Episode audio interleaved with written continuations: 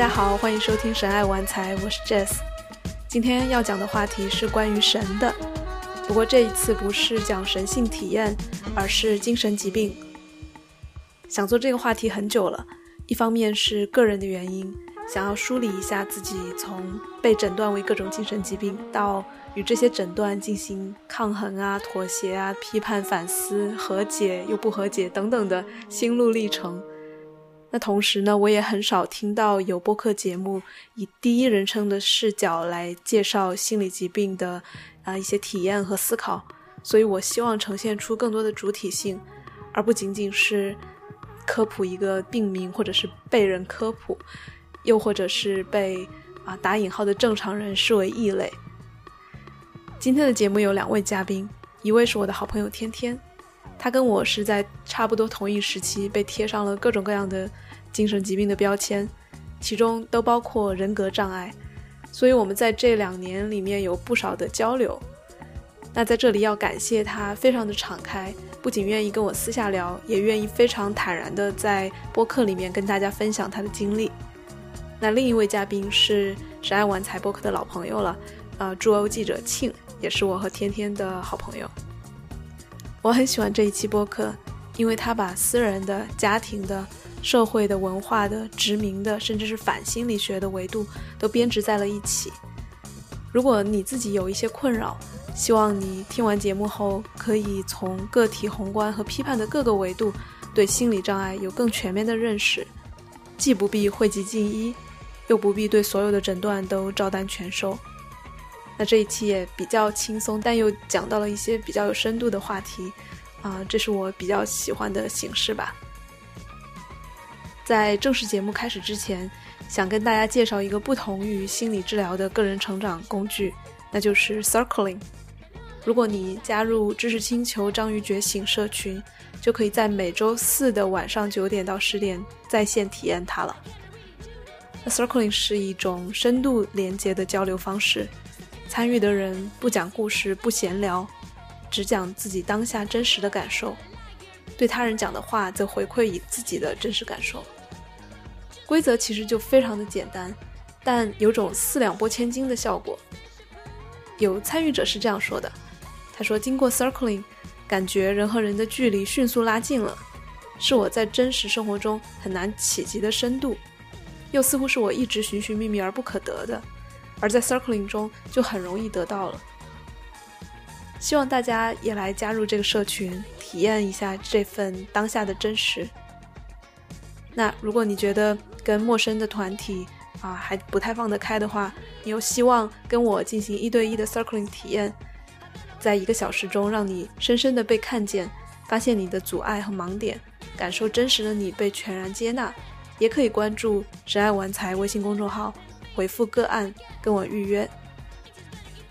那另外一个通知就是，我会逐渐把更多的文章和节目推送到独立的邮件组，这样可以避免微信等平台对内容的限制和删改，也可以免去我自己的很多自我审查，获得更大的创作自由。所以希望大家加入邮件组，跟我保持联系。我一定不会给你们的邮箱发垃圾广告的。目前的订阅方式有点讽刺哦，就是关注微信公众号，回复邮件就可以获得一个二维码，长按识别就可以加入了。我会慢慢的把内容都挪到网站、播客和邮件组里面去。独立的播客和网站呢，让我能够做我更加想做的内容，但它的一个缺点就是互动比较少。所以希望大家如果是听完节目或者是看完文章有任何的感想。多多给我留言，可以关注微信公众号“神爱玩财”，或者是微博神爱玩财 Jess J E S S，或者是加入知识星球章鱼觉醒，又或者回复订阅邮件。总之，希望大家多多跟我交流。那也希望你们能够多转发和打赏，这是对我莫大的鼓励和支持。好了，让我们进入今天的节目吧。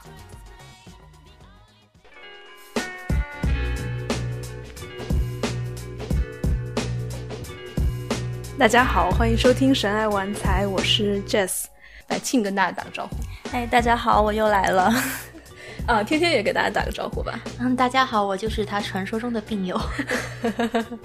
对，好，那我们就从我们的呃个人体验开始讲起吧。嗯，首先来跟大家出个柜，我们都是什么病呀？由我先开始吗？可以啊。我首先。呃，想要强调一下，就是在我的这个世界观里边，精神疾病跟心理障碍这两个东西是分开的，所以我其实是不认为自己是有这个精神疾病的。嗯嗯。呃，我自己呢是属于有这个心理障碍，因为在我这里边，我觉得如果一个东西是没有涉及到脑部神经的那种，呃，就是能够被检查出来的，我可能就不把它认为是这个精神疾病。但是我自己呢。呃，就是也很自豪，呃，我的口气很自豪。我自己呢，就是呃，主要的诊断症状是有三个，一个呢就是我们叫创伤后的这个应激反应，就 PTSD。嗯。另外呢，一个就是呃，我们把它叫这个边缘型人格障碍，就是我把它叫 borderline。听说还有一个简称是叫 BPD。BPD 对吧？对。然后第三个呢，就是其实是很少听到的一个一个情况。嗯，我们把它翻译过来，好像是叫。转换症或者是这个转换障碍，我不是很确定。但是英文里边我们把它叫这个 conversion disorder，嗯，conversion disorder 呀。所以你现在你就是有贴着三个 病理标签，就不是精神疾病，是心理障碍的标签的。对对，对你来说，就是你好像很强调这两个东西的区别，就是你觉得意味着什么？就精神疾病和心理障碍。嗯。我觉得可能也是属于可控类和不可控类的一个一个区别吧。就是如果是心理障碍的话，嗯，我可能会觉得，那么通过我自己的一些个人努力，它是有办法能够改善这个状况的。嗯，而这个真正的精神疾病，嗯，如果说是是那种就是。呃，没有办法能够去呃通过自我的办法来调节，而需要借助比方说药物呀，或者是一些其他的人为干预的话，嗯，更多的是贴近于这个方向。而且在这个医学上，我们也是把它分为一种是由 psychologist 来处理，嗯，而另一种呢是由 psychiatrist 来处理。所以在这两个上面的专业上也是有区别的，所以我就这样分开来记了。明白，对，嗯。那我也简单讲一下我自己的 各种标签吧。我也是大概三年多之前，因为那个时候在读博士，然后有很多的各种各样的压力，然后身身体也出了一些毛病，就去看了。一开始是身体检查，好像检查不出来什么，然后就去看了心呃心理医生。一开始他给我的诊断是啊焦虑障碍，然后 NOS，NOS 就是 Not Otherwise Specified，就是其实是一个不那么。具体的到底是什么类型的焦虑的 NOS？然后我还还给我给了我一个呃诊断是饮食障碍，也是 NOS，所以既不是厌食症，也不是暴食症，也不是什么，反正就是各种 NOS，就其他是，对其他类。然后另外也还有一个就是跟你类似的就是也是叫人格障碍，嗯，但也是 NOS。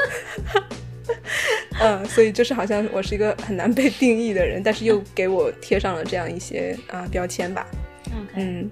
对，所以我们就是一人集了三个，一人集了三个，对，你集了三个四不像，对，静听了有什么第一反应？我感觉就是这个，那开个玩笑啊，这个有点像那个小时候你去就吃干脆面，然后你要搜集那个小浣熊那个卡，对对对对对。没有了，没有了。但是我能想象到，就现在虽然你们两位都是比较，我们也比较轻松，然后就坐就坐在这儿呃聊天。但是我可以想象，当时你们呃刚接触到这些标签的时候，呃呃，是不是还是挺沉重的？嗯嗯，天天，我其实没有，我反而是觉得松了一口气，就是我终于知道我为什么会有这样的反应，或者是什么样的感受和举动了。就一开始我可能觉得，就是我有病吧，就不正常吧？为什么这个东西在别人眼里可能是很普通的一件事情，到我这儿可能会引发很严重的这种情感上的波动？我就想说，但我不明白原因在哪里，所以这个标签对我来来说，更多的它像是一种一种解释。嗯，哦，就是原来是这个原因所在，那我大概知道我应该怎么样的去对什么样的症去想下药了，这样。所以那在那之前，你会是一些有一些什么样的所谓的症状？嗯，其实有很多，嗯。嗯，就比方说，你像就是 PTSD 这一方向，其实的反应是创比较伤后应激障碍，对它是比较敏感的，就是你可能会由于以前发生过的一些事情，然后对于你之后再接触到就是类似相关的问题的时候，你会有比较强烈的波动呀，或者是你有一种比较偏执的想法，或者你会去回避呃某一种这个这个这个呃情境，对情境或者是主题，嗯所以这个是比较好界定的。然后另外两个呢，就是这个边缘性的人格障碍，其实我不是很确定，因为这个东西我自己不是很能感觉到。对，呃，是是，就是需要别人来提醒给我说，哎，你的这个做法可能别人不是这样的，所以那个时候。大多的是可能通过跟亲密的人之间的摩擦吧来发现的。然后第三个就是像我说这个转换障碍呢，呃，这个可能一会儿可能再去细讲一下吧，嗯也是嗯是由别人发现，然后反馈给我的，我自己其实都不太知道。对，所以在那之前，你自己主要的困扰是更多的是倾向于创伤的，嗯，或者就是嗯这种不安全，我当时更多的这个困扰，对，一个是就是创伤之后的一种不安全感和不信任感吧，嗯嗯，还有就是属于就是跟人际之间社交上面的一些不适应、一些冲突，就会觉得我的处理方式可能跟别人不一样，就是这个东西带给我一些困扰。你能稍微具体讲一下哪些怎么不一样吗？就比如说你遇到冲突的时候，嗯，比方说，我是一个非常害怕与人有冲突的人。嗯那么我可能在跟别人谈论某件事情的时候，遇到了观点上的不合，那我可能会害怕说，我表达了我的观点，会不会这对方就生气了，我就失去了这个朋友？嗯那因此呢，我可能会压抑我自己的观点，我就不说，就是你看，行，你愿意怎么样怎么样吧，我不想跟你辩解这样。但其实这种被压抑的这个感觉，它会伴随你之后很久，你可能嗯晚上会。会去翻来覆去的去想这个事情，说为什么我要去承受这一些？吵架没发挥好吗？我应该去诊断一下。对对，就、嗯但这个东西，如果你积累到了一定时候，你会突然间爆发掉。但你爆发的那一瞬间，对方可能会觉得说，一点小事为什么你会，对，就突然间去这样去爆发。但其实在我这里边，它是一个很长期的积累，而这个东西像一种毒素一样吧，对我自己我觉得也是不健康的。嗯，对嗯哦，没有，我就那个补 充一下，就有时候我也经常会有这样的 事情，然后事后缓解的唯一方式就是跑跑来找这吐槽吐槽说，哎呀，你看我当时那个那个情况下那么生气，然后 但是还是没有发挥好，就是吵架的时候没有发挥好啊，也是就是会有很多这种，比如说担心啊，就是希望说自己能够被看作是一个就是一个好人，一个就是。呃，脾气温和的人，然后呃，也会有这种，就是说，我觉得在那种情境下的一种就不太自信吧，就会会会会怀疑说，哎，这种事情我真的应该去生气吗？然后我生气到什么程度是是合理的？嗯然后于是到最后就会由于不自信，就不会把这种东西表现出来，以至于就是回去之后自己想想就很生气。对 对对，对。但刚刚天天讲这个，我我听起来其实可能是很多人都会有的情况，就是。嗯，不太愿意表达呀，然后回头又又又积累积累爆发，所以我这让我有一个感慨，就是好像被诊断为某种病和其实一个常态的一些反应之间的界限其实是很薄的，就是或或者是其实就是个程度上的问题，我觉得、嗯对。或者可能对当时对你来说困扰非常大，所以你才要想到去看医生，是吗？是嗯，也算是，就更多的其实想是说，我想要去找一找这个答案，就是、嗯因为我觉得我自己，呃，就是不开心，就是在日常的生活里边就不快乐。然后想说，那这个东西如果我自己没有办法能够提供给自己，那么我可不可以借助外界的帮助来帮我换一个视角看问题？所以其实也是有一种去求解的方式吧，去看的这样。哎，那你的动机还蛮听起来还还蛮 求知欲蛮强的。嗯，那我也回答一下刚才庆问的这个问题，就是对于这个标签是当当初刚听到的时候是个什么样的感受？我自己还是蛮，我觉得我当时没有你这么勇敢，或者是这么有求知欲，更多的就是也是很困扰，觉得首先压力大，然后我天天都很焦虑，觉得很难受，有时候心脏会难受，有时候会睡不着。嗯，然后包括呃，至于 PD 方面也是我一开始自己没有意识到，然后是他给我安上一个人格障碍的标签，我才会去查这个到底是什么意思。当时听到的时候就觉得超级不能接受，因为我以为我自己可能只是有一点有点焦虑啊，或者有时候有点抑郁，或者是有一些呃情绪方面不太会调控的嗯一些现象吧。结果他跟我说我有人格障碍，然后我就 疯了。我听到了之后，我第一反应就会觉得是那种就可能会很污名化嘛，因为人们。嗯，想到人格障碍，可能都是觉得是那种什么变态杀人狂啊，或者是 什么什么样的。然后我就跑回去查人格障碍，然后大概就是说，人格障碍就是什么偏离正常、偏离正常且根深蒂固的一些行为方式。我这会这会儿念的是什么百度百科上的啊？具有适应不良的性格，其人格在内容上、智商或者是整个人格方面都是异常的。然后有因为这个原因，病人遭受遭受痛苦，或者是他人 遭受痛苦，给个人或社会带来不良影响。我当时就觉得，这他妈不就是我做的表教吗？而且这东西也是细化分成好多种，对，好像又不太都一都不太一样，不太一样。但我当时第一反应其实是很抗拒的，因为我当时是自诩为嗯酷儿嘛，或者是一些很边缘的呃，当时的立场也比较激进一点。嗯，我就是在想。哎，那是不是因为你想这种是主流的心理学，希望把所有人都套在一个正常的模子里面，然后所以我们这些偏激进的，或者尤其是行为方面，包括性呀，包括一些你的态度啊，你对于主流、对于规则的一些不屑呀，会不会就把它病理化了？当时有很大的这样一个抗拒。OK，嗯。但是跟你的这个其实跟你这个想法当时推测应该也蛮像的，因为他没有办法定义你，所以他都给你了 NOS 嘛。就或许他真的主流的框架是框不住的，有可能。对，因为这个他，然后他就跟我说我有人格障碍，我就回去查嘛。除了这个定义之外，像你说的人格障碍确实有，他可能分了十来种种啊什么的，什么自恋呀，然后反社会啊，对对回避啊，呃。巴拉巴拉，好像什么都可以套进去。然后我一我一看，哎，都不像啊，都不像。之后我就我就想，那我肯定是边缘人格障碍，因为因为其他的都不像，但边缘偏向，就是嗯，就我我也再念一下这个边缘人格障碍的定义，就是什么介于健康、抑郁症、精神官能症、精神病这这四者之间的边缘，他们和一般的健康人有一些重叠的部分，但是遇到事情的时候会。更容易受伤啊，更容易有一些无法冲控制的冲动的欲望啊，还容易做出一些自伤行为啊。那我当时我觉得我其他的套不进去，我可能真的自己，我以为自己就被诊断为边缘人格障碍了。当时也是听到这个的时候，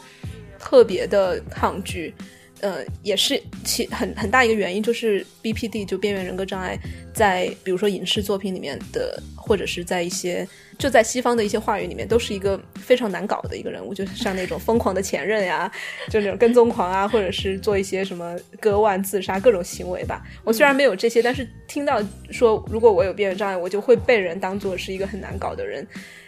就也会觉得很不爽。嗯，然后我就挣扎了很久。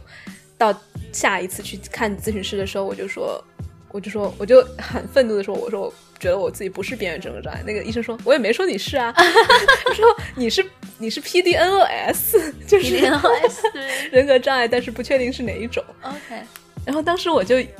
更加复杂了，就是那种一开始我以为我是边缘人格障碍的时候，一开始很抗拒，后来花了很长时间，我接受了这个事实之后，他又说我不是，并不是。就是有那种既不想被定义，但是一旦被定义了之后，你好像有又有一点放弃抵抗了、妥协了，然后和解了之后，你又没有那个定义了，给你一个新的定义。对，就所以是说，对于这种命名，说大一点，不说精神疾病，包括我们所有的那些身份政治的标签，比如说你是 gay 啊，你是双啊，你是什么什么，呃，你是哪个人种啊，就这些东西。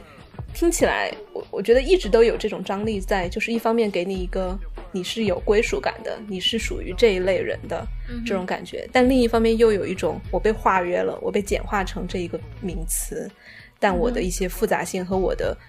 不可预测性，或者是我可改变的一些空间，全都被它坍缩掉了的感觉。嗯，所以我觉得命名一直对我来说好像都有这种张力在。庆好像也在这方面有一些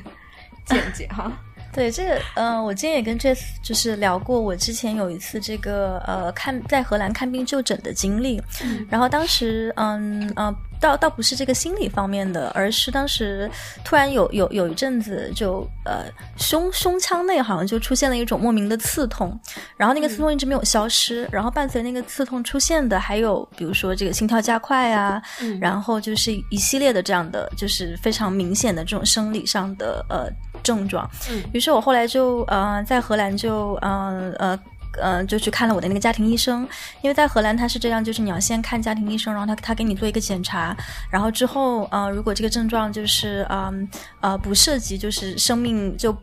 嗯，不会让你就是立刻没命，嗯，之后，然后这个家庭医生他可能会再根据你的这个症状，把你就是再推荐到那些专科医生那里，嗯，但嗯，我当时的情况是，呃，家庭医生给我做了很多项检查，然后排除了很多种就是胸腔那个位置可能的器官，就是呃，包括后来也去看了那个呃专科医生，然后中间大概就是耗时得有啊、呃、四五个月吧，然后嗯、所以那段时间的那个心情其实跟刚刚这次分享的这种有一点像，就是一方面呢。我很担心，就是说，哎，那这些简单的疾病都不是，比如说，如果你不是有一个什么肺炎啊之类的，那你会不会是肺癌？就呃，就一方面会有这样的担心，但另外一方面呢，在就拖了一段时间之后，那个医生就就就问我，他他就跟我说，他说那个你你你这个不是癌症，然后说这这是不是你最担心的？然后我说呃对，然后他说你这个不是癌症，但是你是什么我不知道。然后于是后来的那个就是整个的这种焦虑开始变成就是说，哎，我得了一种非常奇怪的。病，然后这种病就是它它不能被命名，那呃，我我到底是谁？就是我的病到底是谁？就是引发了这种存存在危机。但是后来我我也是因此，然后去呃查了一些，就是说，比如说一些这种疾病命名的过程，包括比如说被定义为罕所谓罕见病的一些东西，然后就发现其实对人类就是这么多这么这么好几千年的这种这种这种这种文明史。就是呃，其实也是一个就医学发展史，其实也就是一个不断的把新的疾病命名的过程。那当然，在命名的过程当中，嗯，特别是那种就是如果这个属于这个疾病刚开始被命名、被发现的一些阶段，嗯，其实是会有很多的这种，包括包括病人对自己的这种呃自身的认识，也是会有很多的就就变化的。所以当时我最后呃，当然就是过了几个月之后，呃，我的那个症状就自己消失了，然后医生也没能。给出非常有力的解释，然后他只是跟我说：“哎，那可能可能我们猜测是有某一种非常有侵略性的这个病毒就就就就入侵了你的胸腔，嗯、呃，但除此之外的话，呃，就就呃，我们也不能够提供更多更有力的解释。然后，嗯。”呃，所以倒是性命无忧，但是会觉得就是说，哎，那如果现在就有机会的话，我还是很想了解一下，就是我到底是对我到底是什么病？有没有一种那种孤儿的失落感，就好像不知道自己从哪儿来的？就那个病的话，呃、对我觉得，比如说像你们俩，就是说这个。看就是看病的时候，还是还能交流交流。就我当时就有一种我都不知道找谁交流，然后因为你没有被定义，你没有被定义，就你就没有划分你的那个边界，你就没有没有认同感。哦、对，所以我觉得病友这个东西其实还还蛮重要的。你是怎么样跟别人成为病友？你你在没有确定一个病之前，你是不可能有病友的。嗯，就 Jess 之前跟以这个他是边缘型人格障碍来找我交流的时候，我是蛮排斥他的，因为我听起来是一点都不像。真的 说我们这个圈子好像。并没有钱，天哪！这就是 N O，你知道吗？这就是 N O S 的亲妈不要，后妈不要。但是呃，庆，那如果你想说，把这个东西要是往消极一点想，假设当时真的给你真的给你定义成了一个很严重的，比方说肺部的问题，然后那你会觉得？假设是个治不好的肺癌，就那你会觉得心理上反而会更能接受一点吗？说起码我知道这是什么，我就更好的去做出准备，还是说你宁愿说我干脆不知道这个是什么，也不希望是这么差的东西？哦，那如果从客观结果上来说，肯定还是呃希望说不要是那么严重的一个疾病，嗯、呃，但是呃，我觉得我觉得呃，在当时有有有过那么一段真的是非常焦虑，就是已经等了可能有三四个月，然后你还一直不知道它是什么的时候，嗯那个时候真的是很想说，那我就算得了癌症，那你也就是好歹告诉我一下，对对对，就有那样的一种就是呃呃。呃，希望就有个说法的那种感觉啊。但是现在呢，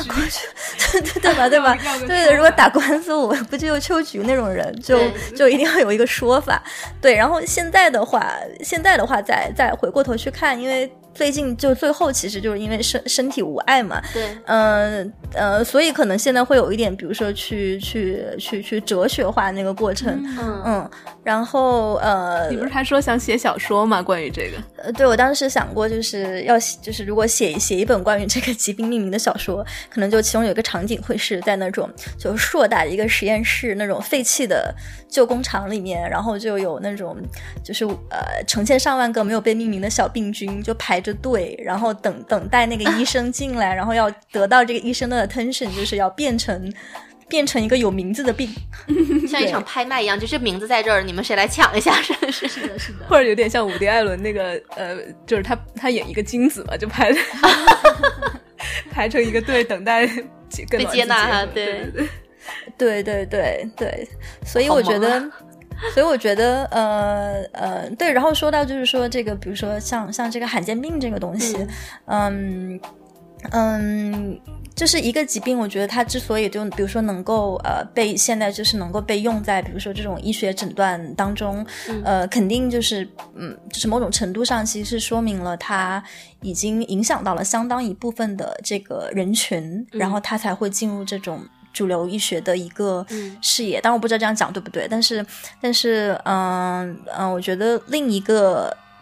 呃侧面来说，就当时你们在，嗯，这也对，这也是一个问题，就是说当时你们在呃呃听到说自己就是可能被诊断成呃这样的一种对人格人格障碍的时候，嗯，比如说你们会觉得就是嗯，哎，我需要去找一些这种。Community 的支持吗？还是说你更多的会觉得，那我自己可能自己能够来处理这个事情？嗯，我觉得，我觉得就是在我这边，如果是这个边缘型人格障碍的话，呃，好，感觉上就是我当时没有对 community，对这种社群或者对这种团团体是有很明显的这个需求的。有的话我不排斥，但是我。自己同时有的感觉，好像是说边缘型人格障碍这这个定义这一类人群，在国内是很小众的，是很少的。嗯，有可能是因为这个，因为我我觉得很奇怪，就是很多人呃，如果出现了情绪上的问题或者去看医生，更容易被诊断成抑郁症。对，但是抑郁症的这个被诊断的这个频率太高了一点。嗯嗯，所以我有的时候会去怀疑说，被诊断为抑郁症的人，他们真的有抑郁症吗？嗯，因为有很多其他的这个。心理疾病，它有抑郁情绪是关联的，就像我的这个呃 PTSD 和我的这个呃 BPD，他们都是有，就是抑郁情绪是其中一个症状。嗯，我一直以为我自己是有抑郁症的，所以我去就是检查了好多次，我自己就深信自己是有抑郁症的。结果他们给我定义了这么多个标签，没有把抑郁症定在我这里。所以这样的话，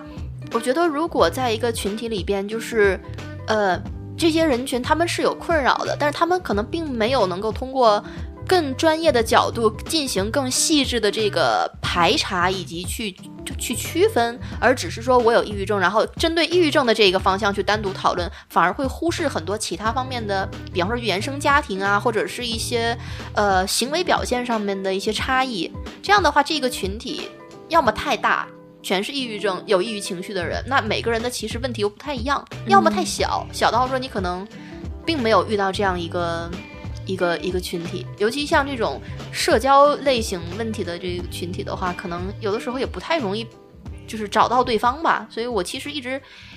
呃对他这个东西也没有期待，然后也没有积极的去找，但是我也不排斥，基本上是这样的一个态度。对我当时跟你差不多，我首先我还是很抗拒这个名字，然后我就有一点觉得，如果有一个 BPD 或者是 PD 的社群的话，我也不是很想去，感觉像是每每去一次就强化了自己这样一个标签，然后又不一定是，嗯嗯，就会有这样的抗拒，但是也会有那种觉得一个人其实还蛮难的，然后所以当时我才老找天天嘛，因为我觉得。嗯没有病友，但是又不想一个人，那至少有有一个朋友刚好又是在这方面有类似，其实我们还还是蛮不一样的，但是至少对在同一个大的框架下能够聊得聊得上来，对所以我就呃觉得找至少有一个朋友还还蛮好的这种。对，但刚才天天提到了一个很有趣的现象，就是其实呃人格障碍，不管是其他的 PD 还是 BPD，、在中国其实是蛮少见的，或者是至少还没有被大众话语所熟悉的一个东西。嗯，我我我看了一下数据，好像在中国诊断成 PD 的呃。是一个比较老的数据，可能嗯九十年代只有万分之一，然后哦同期在美国可能有百分之二到十、就其实是蛮大的一个差别。然后在这个意义上，肯定应该不是一个生理的，或者是就是你你你人性格上的差别，而更多的是一个文化差异。就是啊、首先是精神病医生是不是倾向于这样诊断？就像你说的，在国内可能更多的就是给你一个抑郁症的标签。对，然后另外就是人们自己会不会往这方面去怀疑，然后去对号入座，对这是另外一个一个特征吧。哎，那我就顺带问一个问题，嗯这个这个是非常小白的一个问题，就是呃，抑郁症、抑郁情绪和人格障碍之间是一个什么样的分别？嗯嗯，抑郁症的话，就如果你基本被诊断的话，其实应该是能够从从你的这个大脑的那个成像上能看出来的。就是好像是，呃，当然我也没有办法用很专业的这个话语去说，因为我的了解是说，可能会有一些就是大脑的一个区域是没有办法很兴奋的去被激活的，这样。就是你可能会受到来自于大脑的一些信号，嗯。而抑郁情绪呢，呃，就是更多的像，比方说是我们一些 PD 里边会出现的。那它可能在你没有反映到你的大脑上，是由于你情感的一些其他的机制，它可能会有一些什么隐藏的原因在里边，导致于说表面上看起来你是一个不开心，你是一个抑郁的情况，但这只是一种情绪的表现，这种情绪就没有上升到是病的这个情况，所以应该是有这样一个区分在里边。然后抑郁情绪跟人格障碍，他们两个之间的关系，我觉得应该就是个包呃包含的关系。就人格障碍有很多人格障碍里边会涉及到抑郁情绪的这个呃爆发呀，或者怎么样。对，嗯。我发现好像有在荷兰有这样一个趋势，就是被诊断就诊断为抑郁症的或者是焦虑症的，就是这种具体的情绪方面的障碍越来越少，然后诊断成人格障碍越来越多。嗯。嗯，其中的一个原因，也就是大家呃现在越来越多的精神病医生发现，或者心理医生发现，呃，其实抑郁和焦虑它看起来是非常不一样的反应，但是它其实本质上是共通的，就是一些，嗯、你对于过去或者未来嘛不不同的时间段的一些反刍的这些现象。嗯然后包括也会，他们也会觉得诊断为人格障碍的话，会更加有利于让你去呃回溯一些过往的经历，而不是只是对只是注重在你的大脑里面有没有分泌什么荷尔蒙，然后只是让你吃药。对对，所以我对这个其实也是一个 矛盾的态度，就是一方面他可能确实更给你更多的关怀，而不是一个让所有人都去吃同一种药的这种随便打发你走的态度。但是另外同同时的话，他又好像强化了说，因为好像听起来人格障碍是要更复杂一些，嗯。呃，然后又好像就说他不只是抑郁情绪，可能还有更多的创伤啊，或者是更多的呃过过往要挖掘，然后就会把这个东西变得更加，对我来说好像是有点严重化，就好像是你整个的人生都需要重新梳理的那种感觉，因为往往 PD 的呃治疗周期是蛮长的，嗯，我你好像你现在还在看吗？天天，我们这边的话，如果你一旦被就是进入了这样一个疗程，它最多只能给你提供两年的这种呃心理咨询。那也已经蛮长了，对，但是嗯。我其实感觉我可能还没有完全到那个已经可以停的状态，但是我的两年基基本上已经到了，所以我应该很快就要被他们 就是逐出去了。哦这样啊，对，哎，那、嗯。呃，结束了这个两年期，如果你自我感觉好像还没有恢复好的话，它会有一些后续的这种别的这种方式来支持你继续，比如说自我康复，或者说有一些别的这种备选吗？嗯，其实就是他给你提供的，在这两年之内，他所能带你练习的，或者他教给你的理论和方法，都是一个需要长期的去不断的去就是实践去应用的东西。所以哪怕说我两年之后。其其实我接下来后续要用的就是把它这些东西不断的去温习，不断的去锻炼自己，因为这有很多是一个在改善改善自己的这个思维模式和行为方式的一个一个训练过程。对，对，就是哪怕你在这待时间再久，其实还是那一些事情。是对，是，就相当于你是要改变一些旧有的习惯和行为模式，然后不断的去强化一个新的，嗯，是一个很漫长的一个过程。对，然后说到这儿，其实也可以大概讲一下荷兰的医疗，就是像你前面也提到，你一开始是去看家庭医生的，像我们有如果有一些心理啊、问题的话，也可能要先去看家庭医生，然后又要去排队排很长的时间队，然后啊、医保覆盖的全民医保覆盖的是可能前十二次的精神就是。普通的心理咨询，然后这十二次一般都是会用比较简单的认知行为疗法，因为那个是短平快的一个疗法。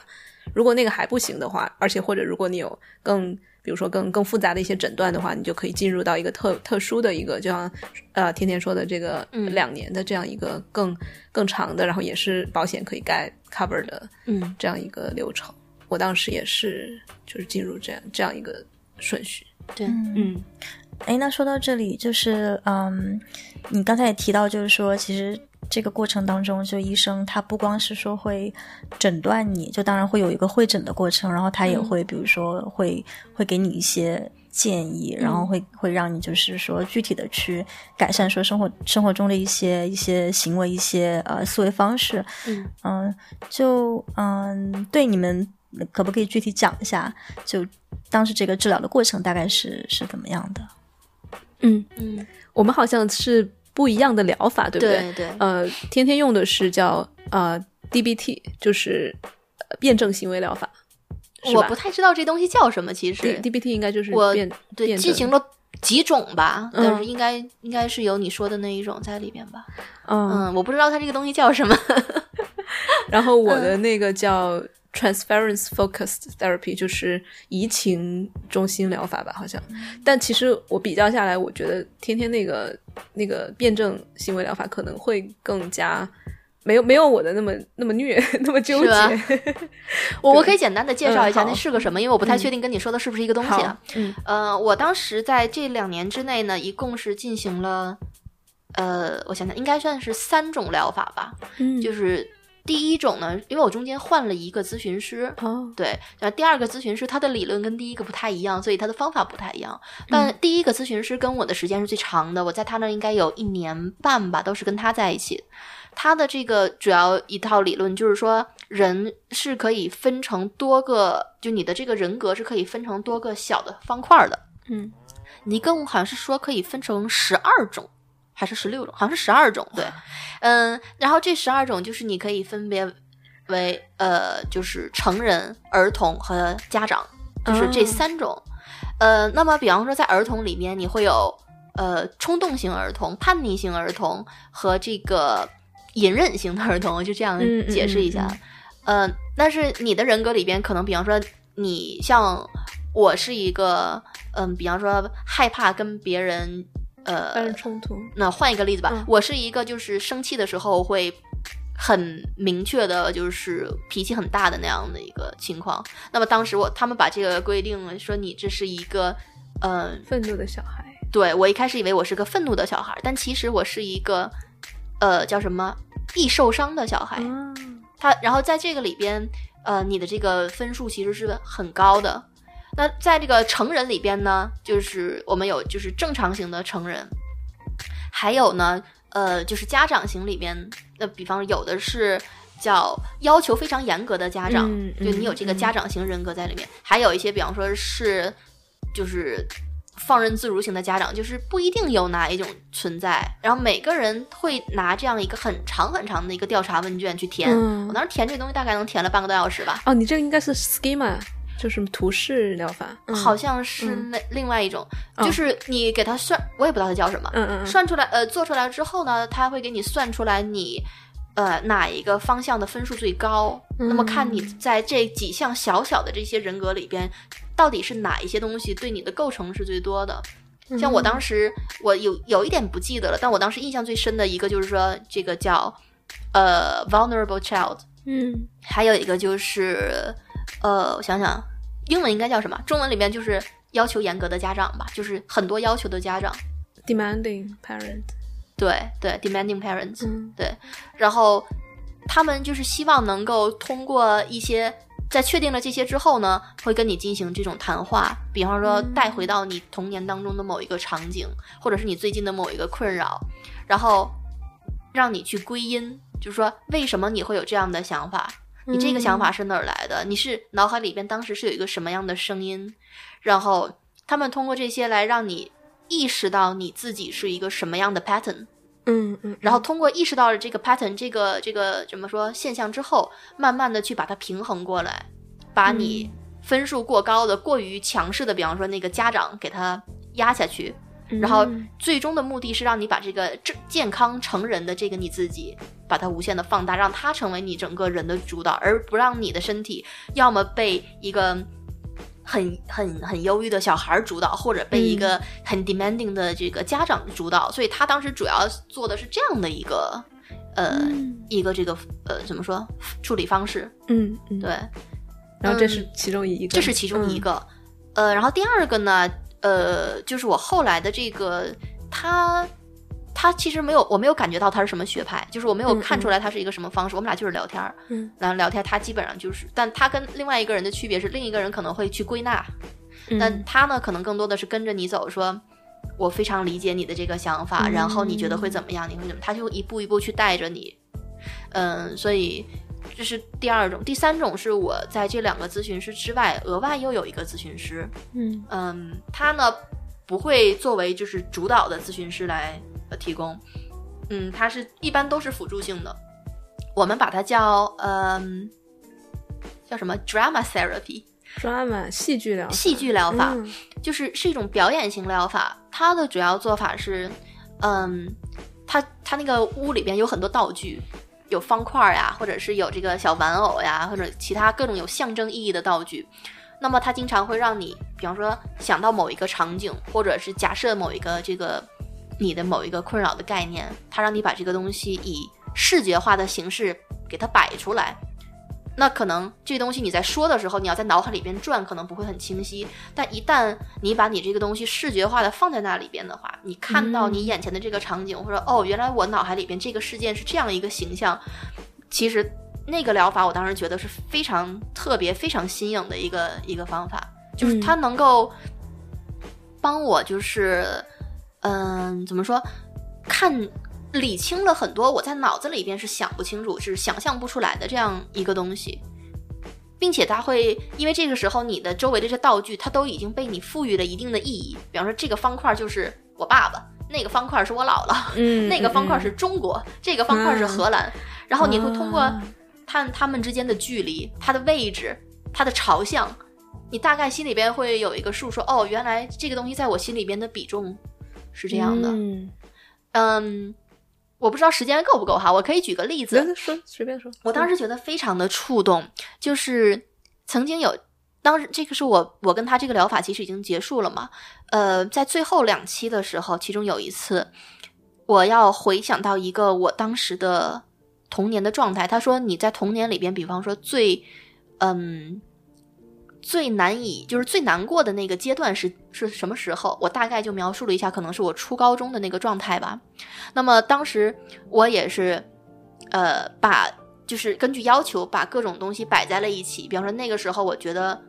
我的家人是什么样的，我妈妈在哪里，我爸爸在哪里，我周围的同学是在哪里，我是一个什么样的就是地方。然后，嗯，那个时候就是我坐在了一个比较矮的这个小小坐墩儿上，坐垫儿上，嗯，这个时候他就就是怎么说，他拿了另外一个大的这个木块儿，他说：“那那个之前你这就是你说的这段日子，是你奶奶刚过世不久的那个日子，而我从小是跟我奶奶一起长大的。但这个事情在我脑海里边其实已经很淡了，就是我跟我奶奶之间的感情这个事情。然后他因为他知道这个事情，所以当他让我坐到那个位置的时候，他拿了一个大的木块，他说这个木块。”如果他是你奶奶，如果他在你身边会怎么样呢？他就把这个木块就是贴在我的这个肩膀上，哇，我靠着那个一瞬间，我整个感觉我整个人就是热泪盈眶，就是真的是所有的感觉都回来了，就是哇，原来我还有这样一个依靠的这个东西在里边，而这种这种真情实感，就这种这种触觉，是你在谈话疗法当中没有办法感觉到的。你没有办法去跟说，那如果你奶奶在我身边会怎么样？我说啊，我奶奶会怎么样？当当时他把这个东西，这就是你奶奶靠在我这里，那个时候，我每次想到那个那个那个触感的时候，我都会觉得有一种力量回来了。嗯，当时我觉得真的是非常的好。我后来就去想，一直想买这个坐垫儿，当时就想说放到家里边，就放在沙发上。可以啊，对啊。当时他们应应该好像是特殊的表演道具吧，反正就是我没有买到。可以问一下那个医生。对，哦，这段是挺感人的。对，就是其实是很很有很很有意思的一一种经历。对，嗯，庆听到现在有有说，那就听得非常入神，就对，就可以感觉到，就可以想象到当时那种嗯感受吧，就是就是。重现一个场景，然后并且让你说，就是可以有一些真实可触的一些、一些、一些感受。然后我自己也觉得，就是说，如果涉及到，比如说，嗯，以前的一些这种创伤，嗯，其实很多人，我觉得绝大多数人，不管你你。你是否有这个病史感去看医生？嗯，你都会有那么那么一些这种创伤，或者说有一些比较遗憾的事情。但是最遗憾的那当然就是说你永远没有办法再回到当时那个场景下去。对。然后如果要是有一个机会能够能够回去的话，说不定那些创伤，呃，也就会才能真正的从从结上去解开吧。对。我不知道这个理解对不对？嗯，对。我觉得是这样的。我觉得你可能我觉得是这样的。嗯，对。对于创伤，其实大部分创伤让你觉得很可怕的，就是你其实没有办法完完整整的回去，你只能回忆起一些碎片，而那些碎片都是很可怕的。对。然后你就不断的重演那些碎碎片，但是你又没有办法重写它。那像双双的 天天刚双双是谁？天天刚才提到的那个例子，就是一个相当于是重写了，因为你在本来是可能那个时候很孤独无助的状态下。你又找回了力量，找回了一个依靠的人物。对，其实我觉得就是创伤有很多时候，就是除了那种呃回想到那种过去片段的那种恐惧的话，还有一种是一种愤怒在里边。这种愤怒就是说你没有办法回到那个时候去把这个事情让它有另一种方式来发生。对，所以其实就是回不去是一个很很痛苦的一个嗯对一点吧。但你有没有觉得，就是比如说刚才的例子里面，还有其他的创伤修复的例子里面，当你真正完完整整的回去经历了那些情绪，然后情绪改变了，或者是像你呃刚才的那个例子，加入了另外一个角色，它其实也是你的一部分，就是你奶奶那个支撑你的角色也是你的一部分，嗯，或者是在其他的情场景里面，整个整个情形变了，其实那种变化，至少对于我来说，有点相当于回去改写了历史。对，嗯，其实会有那样一点，嗯，辅助性的吧，就说如果这个东西这样发生的话，我可能会更能接受一点，嗯，那么更多的就是感觉像是给自己一个交代的样子，嗯。嗯，所以天天刚才的三种疗法听起来跟我的其实还蛮不一样的。我一开始我我说了那个认知行为嘛，前十二周你应该不知道你有没有接受，就是那种前十二周感觉像是，嗯。啊。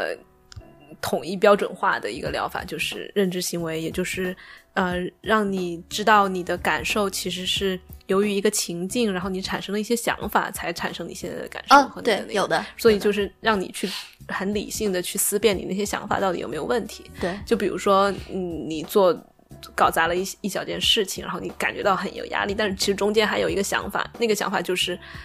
要么是说我这个人怎么是一坨屎呀，或者是要么是啊，我这个事情肯定就是世界末日了，所以他他就会把你这些想法，呃，用一些非常理性的名字，比如说那个世界末日就是有一种灾难化的想法，就是其实你犯了一个小错，但是你会把它变成一个世界上特别特别难的一个事情，然后或者就是一些什么非黑即白呀，或者是什么，他就会给你一些很多术语，让你重新去认识你的那些想法，嗯。就相当于拉开一个距离，然后你每次产生情绪的时候，你就回回过头去观察你那个想法，啊，然后就就再去判断哦，我现在他他也会就是有一些比较机械式的吧，就是让你嗯。去打分，就比如说你一开始情绪是多少分，嗯。然后你就看啊你有什么想法，然后那个想法之后你又去分析那个想法是不是陷入了某一些认知陷阱，陷陷完了之后你又回去打你那个情绪的分，可能就会就会平息一些，大概就是反复的做这样的一个一个练习，嗯也就是改变你的认知和行为。那这个是其实对于很多，比如说抑郁啊、焦虑是蛮有效的。如果你不想深挖，你想要停在这里为止的话，在生活中其实就已经很够了，你可以去解决大部分的一些由于认知导致的情绪问题。嗯那我当时好像是，嗯，对我来说效果并不显著，而且因为当时我还是会有一些，嗯，就说不上来的身体上的一些一些一些困扰，嗯呃，所以我就继续了。继续之后就就就挖挖挖，越挖越多，然后就变成变成 PD 了嘛。变成 PD 了之后，又挖挖挖挖出一些创伤，对，嗯，然后就就后来就卡在创伤这个事情上了。其实会有，嗯就是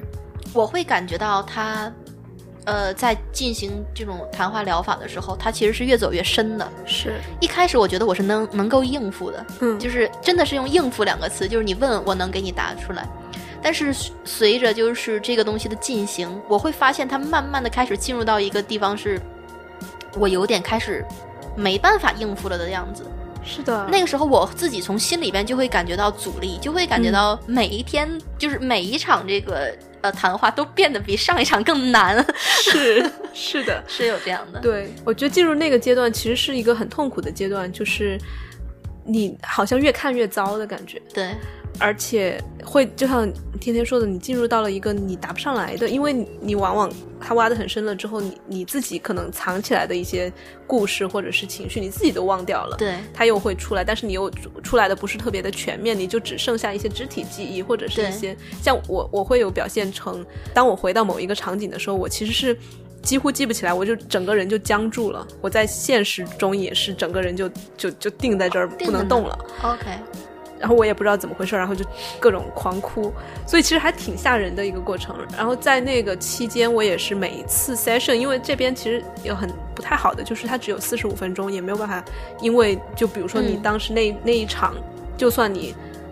你就是再没说完，你难受，你没说完，或者是你你其实完全是一个被 re-traumatized 的状态，就再次经历创伤，但是又没给你，就感觉跟你开了刀没给你合上，又又又给你扔出去了，你就等两周之后吧，或者下周吧。呃，然后那一段时间大概有好几个月、半年、一年吧，就一直是在那种状态里面，所以让我觉得很长时间我都会质疑说，这种疗法、这种长期的谈话会不会是弊大于利？我至今都没有一个特别准确的答案。对，哦，那我就补充一个问题，比如说他们他在刚开始问你的那些问题，和后来你们觉得就是日益变难的这些问题，比如说能能举一个例子，分别都都是什么样的问题吗？嗯，我可以想到，就比如说一开始他可能就是针对你你的 complaints 嘛，你的症状，比如说当时我就是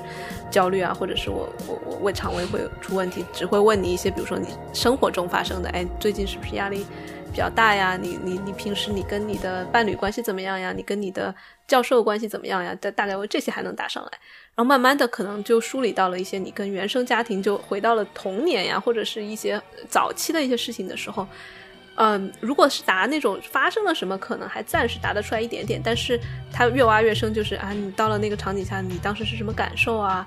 这种就真的答不上来了。我跟你基本上是一样的，对，啊就能答上来的可能是说。那你现在的困扰是什么？那我可能会举个例子说，如果我在工作当中，呃，搞砸了一件事，或者比方说我在求职，我没有我的面试被拒绝了，我这个时候就会陷入一种恐慌。那他可能会接下来去问是一个什么样的恐慌？嗯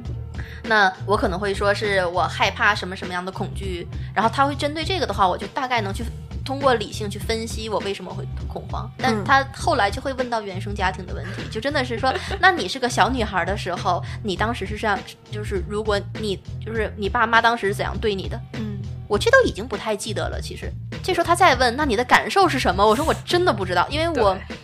我没有办法再想起原生家庭的时候那种感受，我也没有办法，我只能说理性分析，我应该是很伤心吧。但是我在说这句话的时候，我身体里边，我脑子里边，就面无表情。我是没有任何那种嗯触动的。就我不像你说还会去呃，就会去僵住，会去会去呃，会去就是有有情绪的爆发。我更多的是像在说别人的故事一样，就这个事情我不知道呀，是，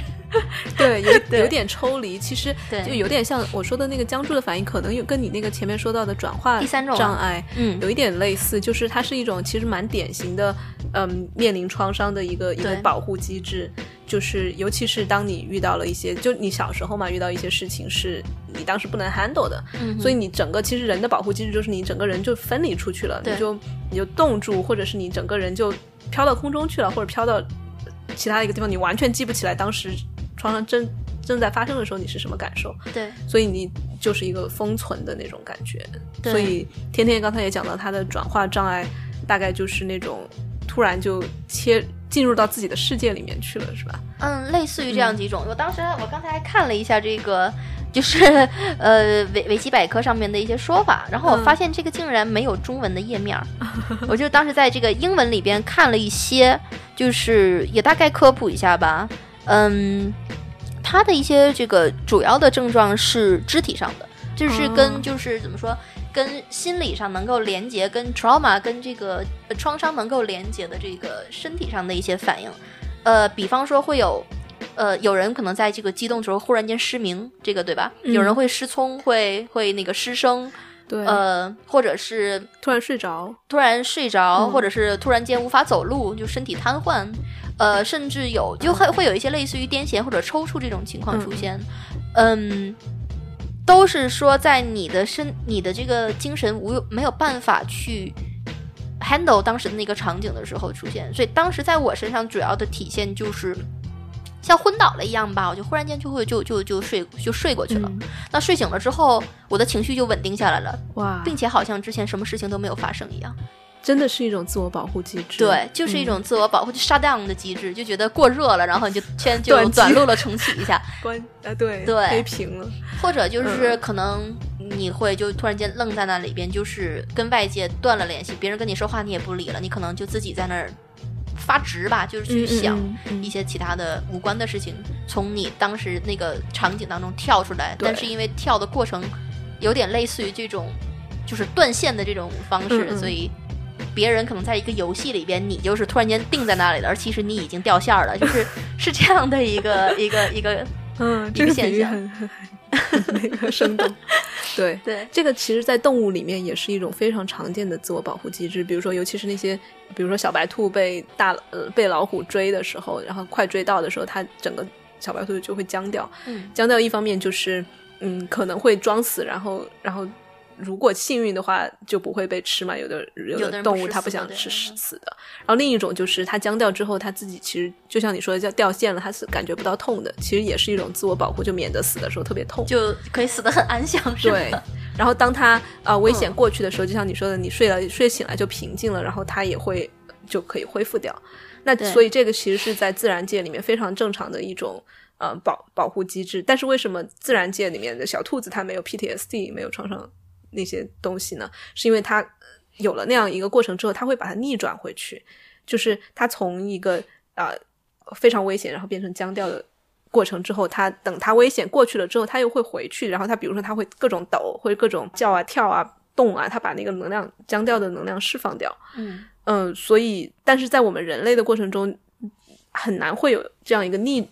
就是逆转的这样一个过程，以至于那些僵掉的情绪还在身体里面。对，大概就是这么一个原理。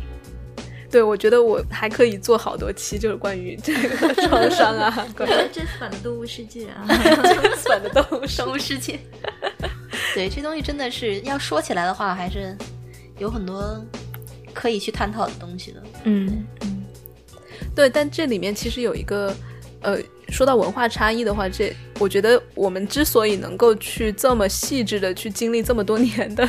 呃，咨询，其实跟荷兰的医保有关，就是它是 像我们一旦被诊断之后是免费的，所以大家就。好像所谓的病耻感也很强，然后去就医的意愿也很强，嗯加上呃，如果你在上班，然后有病的话，说不定还可以带薪请假，呃，就有各种各样的。其实你去看病是有福利的，隐性的一些福利的。然后反相反，在中国，如果你遇到了一些情况，首先它有很大的污名，在这边其实也有污名，但是没有那么大，我觉得。嗯，对。呃，你有很大的污名，然后又又有要花钱，然后又要要请假去做很多事情，所以就这些原因，以至于大家好像谈论的方式也不一样，话语也不一样，然后数量呀、比例什么的都不太一样。哦，那我也顺便再问一个问题，就是在荷兰看病的话，可能更多的就是比如说或者是英语或者荷兰语，你去找这个咨询师聊天的时候，那嗯，你会不会觉得就是如果不用母语来聊这么非常私密、非常抵达心灵的 对话，就是呃，会不会觉得就是有一些障碍，还是说它其实也有一些别的好处？特别有意思，我觉得，嗯。有利有弊，真的就是弊端，真的就是确实，当你用一种，呃，因为我的这个呃疗法是用荷兰语来聊的，嗯，偶尔会涉及到一些英语，但基本上都是荷兰语，所以当你真的去需要很细致的去表达一些想法的时候，我会遇到这种说我找不到那个词儿，我说不出来那个词儿，嗯，我不知道怎么样怎么样表达它是最正确的。第二呢，就是说，因为这个心理。呃，咨询师他本身不是中国人，所以我跟他可能会涉及到说，我认为这个东西在中国，我一说大家就心照不宣了，就知道。但是他可能不会了解说，哦，在中国的社会里边，这个想法是怎么怎么样的，所以我需要去。嗯，怎么说？明确的去告诉他说，这个可能会涉及到文化，因为在中国，这个、这个、这个是非常常见的。比方说，你的父母非常的严格，要求你考好成绩是最重要的。嗯，我把这个，我供你吃，供你穿，我可能就是在你的这个个呃个人情绪发展上面会多一些，呃少一些这个关注，对，或者多一些限制。嗯，呃是很常见的，就这些东西。呃，如果是我跟一个中国的咨询师，可能在这个语境下他就明白了，但是跟他的话，我就要去说，就是可能是弊端，但是也有好处。好处在于，因为我跟他之间隔了这样一个语言和文化的桥梁在里边，让我其实多了一种安全感去跟他说这个事情。如果我对面坐的是一个说我母语的一个中国人，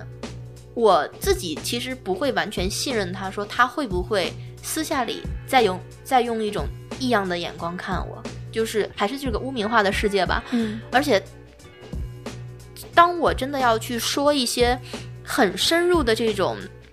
呃情感表达的时候，嗯，我的这个情绪能不能够支撑我，让我把这个东西说出来？我会不会真的涉及到这一点了，然后变得就是可能感受太深了，我压根儿就没有办法说到那里边，因为我觉得太沉重了。嗯，因为你在换一种语言说的时候，这个沉重感会稍微的降低一些，你会有点疏离在里面。嗯，所以对我而言真的是，对，对我也真的非常像我天天说的，我很有同感。就是一方面能够，呃，说英语的时候，其实你有时候梳理的更顺一点，因为你从来没有从这个角度去把它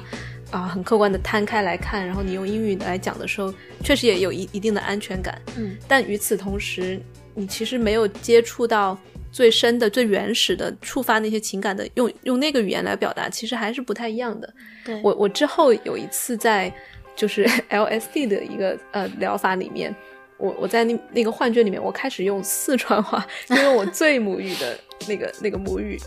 讲一些东西的时候，哇，那跟英语讲英语太不一样了。我就自己跟自己对话，或者自己跟我的就是家人或者什么人对话，然后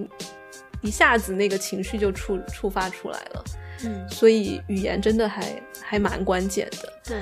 而且说到这个语言，我觉得其实也有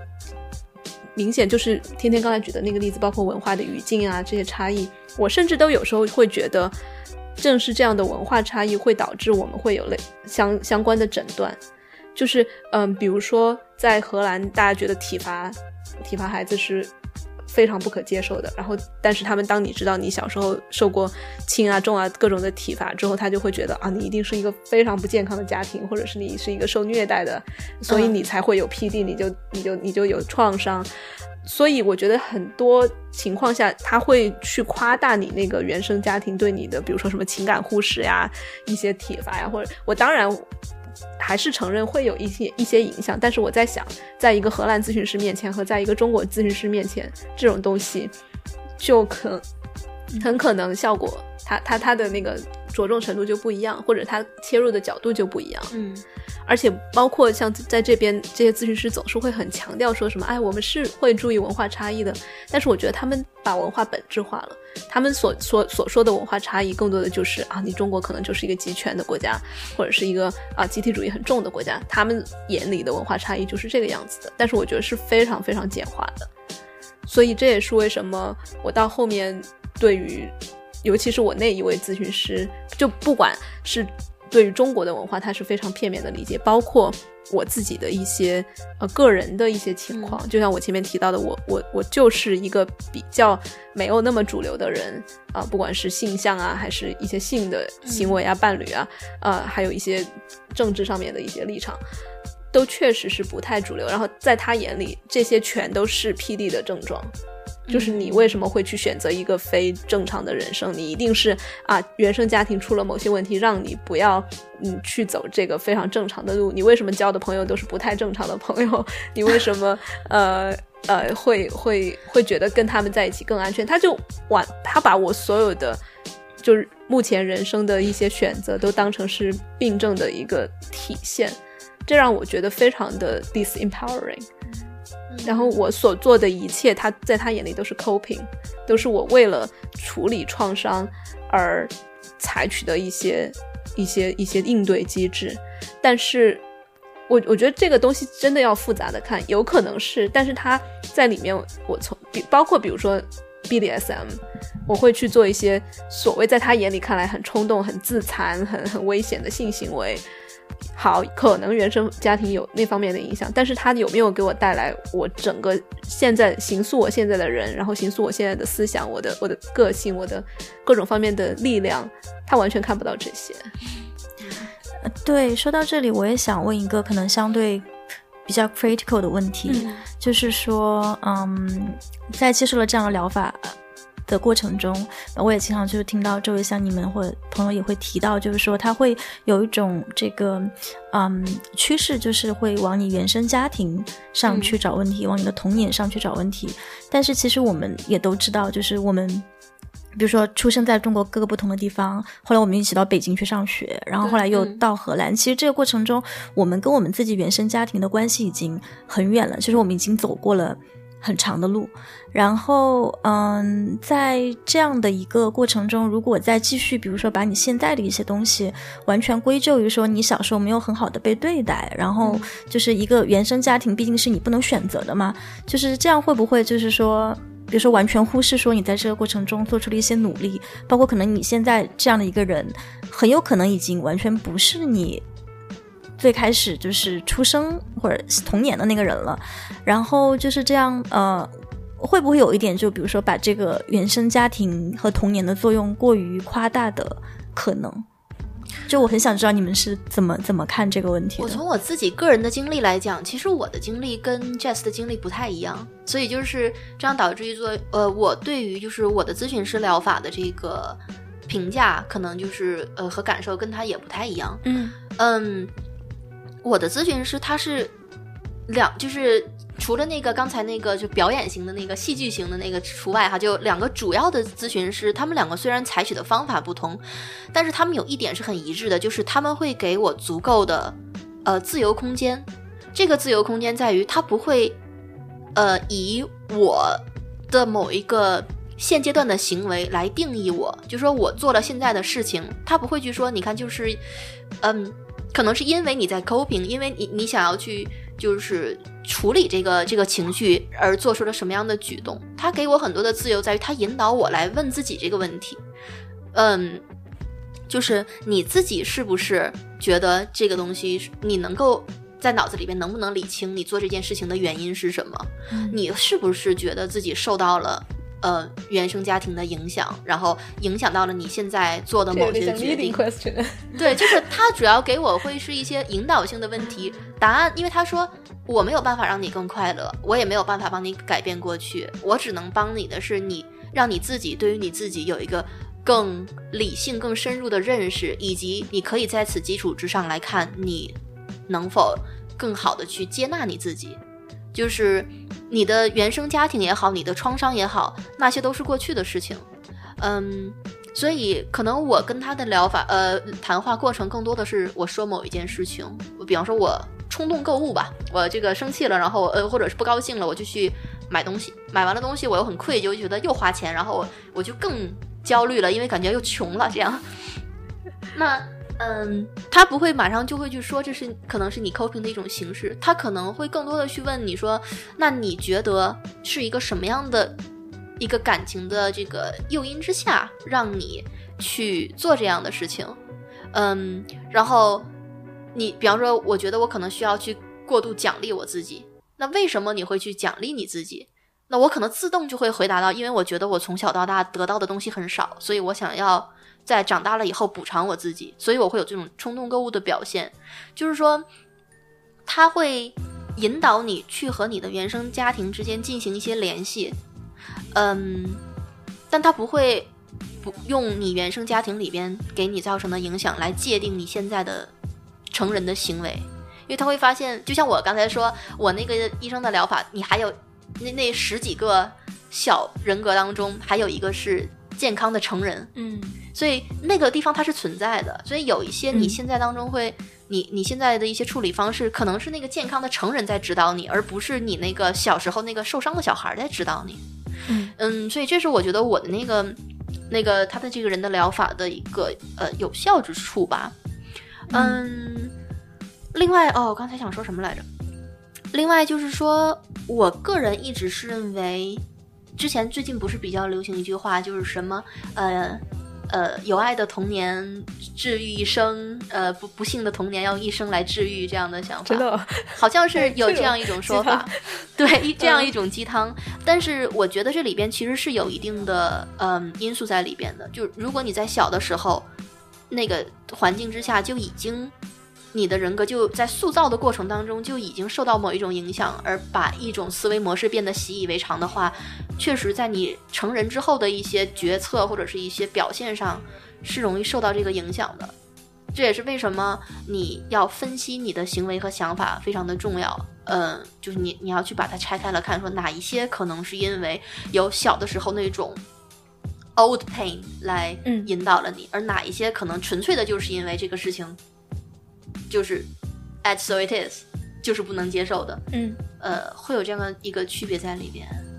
对，另外我的咨询师他对于这个文化差异这个方向，嗯，不会画很很明显的界限，就是他不会认为说，就像你刚才说体罚那种哈，就是他不会去觉得说，因为中国的家长什么都体罚，所以就是呃，就是一个很。很不好的一个事情，那你当时一定是受到了很多的痛苦吧？它更多的是针对于我作为一个个体。那你觉得你被体罚了，你的感受是怎么样的？你觉得这样 OK 吗？如果你自己觉得 OK，那或许就是另一种答案。如果你自己觉得不 OK，那他可能会更多的去看，那你你当时是什么样的感受呢？这个感受影响到了你现在的一些什么样的状态呢？而一个东西在荷兰或者在中国是否是一个现象性的问题，我只是会在作为背景跟他说的时候会遇到。比方说，他说：“那你为什么会对于这个结婚有什么焦虑呢？”那我可能会说：“因为到了中国，你孩子到了二十几岁的话，家长就开始就去催你，你不结的话，你可能就会有这种我我会不会哪哪里有问题，我会不会被被人不喜欢的这种想法。那通过。这个时候他会引导到引导到我被人不喜欢的这个想法上，而不是说中国是一个什么样的概念上。然后，那他有了一个实质的问题，他就去根据这个具体的问题来具体的分析你，你怎么样能够让自己不要有那种我被人看不起、我被人不喜欢那样的那样的心理感受或者那种思维模式。嗯嗯，所以更多是这样。我很喜欢天天的那个回答，我觉得他。讲到的几个点我都很认同，就是，呃，首先是你整个人格里面又有受伤的小孩，又其实又有健全的成年人，这就跟庆你刚才说到的，你人其实变了很多，然后也有一些成长出来的自己的一些应对方式是健康的方式，嗯，这一点上我觉得就没有必要强调原生家庭对你多大的伤害。对，但另外同时，天天也提到说，在原生家庭里面，如果或者是童年你小时候不管是其实不只是家庭的，还有你的学校、你的周遭，对你小时候形成的一些习惯，如果根深蒂固了，你有没有去它变成无意识的一种反应？你不去回顾它的话，它确实是会延延续到今天的。对，那我想补充的就是，其实我们要看，当我们在谈论原生家庭的时候，我们谈论什么？我们是在什么样的语境下谈论的对？为什么现在有这么多的人会反感这种谈法？那往往大家反感的可能是你其实在甩锅，或者是变成了一个受害者模式，或者是变成了不断的去指责父母，或者指责整个的啊、呃社会，或者是变成了啊我既然这么糟糕，我今后就不要生孩子，或者就嗯如果变成这样的话，可能就会是一种会让人觉得是以偏概全的叙述方式。对，那有的人现在就有点，我觉得有点矫枉过正，就是说，哎呀，我们不要强调原生家庭的呃那个重要性，就变成说一点都不谈童年或者家庭。但我觉得其实最终还是一个平衡吧。对于我来说，呃，跟天天一样，就是如果有小时候的一些，尤其是重大创伤导致的行为模式，如果不去 address，不去回顾，不去重新去理解它，那可能它影响你。还它不止影响你这十几二十年，可能还会再影响你接下来的二三十年。对所以我觉得，嗯，带着一个去重新了解自己，就像天天一开始说的那种好奇、想去探索答案的态度，去探索一下童年，我觉得也是 OK 的。但我觉得都有一个过程，尤其是呃，我我不知道你会不会啊，我我一刚开始接触到童年的这些呃。以以前不知道自己有创伤，后来啊，好像哦，真的好像影响挺大的时候，一开始会对父母或者是对对这种家庭环境产生很大的仇恨，或者是很多的怨念，就会觉得说啊，我怎么你你们怎么把我养成这样了？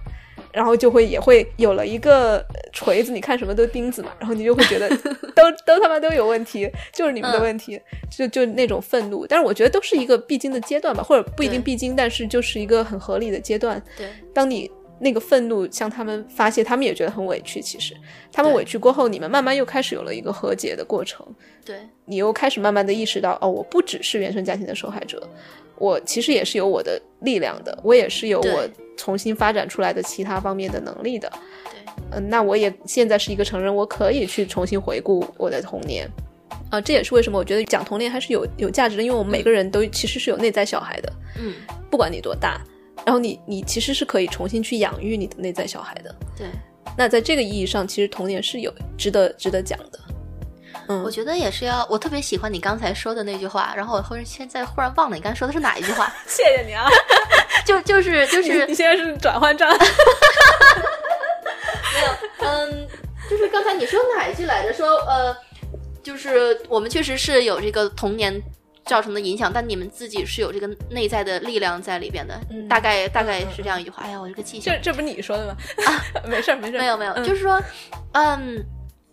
是想看说提原生家庭，既不能矫枉过正。也不能就是怎么说，也不能说讳疾忌医这个说法也不对，就也不能说因为这个东西怕提到了就就就老生常谈了，然后就不提了。嗯你要提它，但是你要看你在一个什么样以什么样的目的来提它。嗯嗯像我跟我的咨询师，我们两个在提到原生家庭，更多的就是把它作为一个你情绪和思维模式的呃追溯的过程，你就要看这个东西的根源在哪里，就是你某个现在的想法的根源在哪里。嗯但是我的咨询师同时跟我说过几个非常强硬的原则，就是说，你的原生家庭不管发生了什么，呃，通过我们就是这种分析，你能够去帮你更好的去认识到你自己，但是。你的情绪是要由你自己来负责的，你自己接下来的人生，你的你如何去应对这样的原生家庭造成现在的你，是要由你自己来负责的。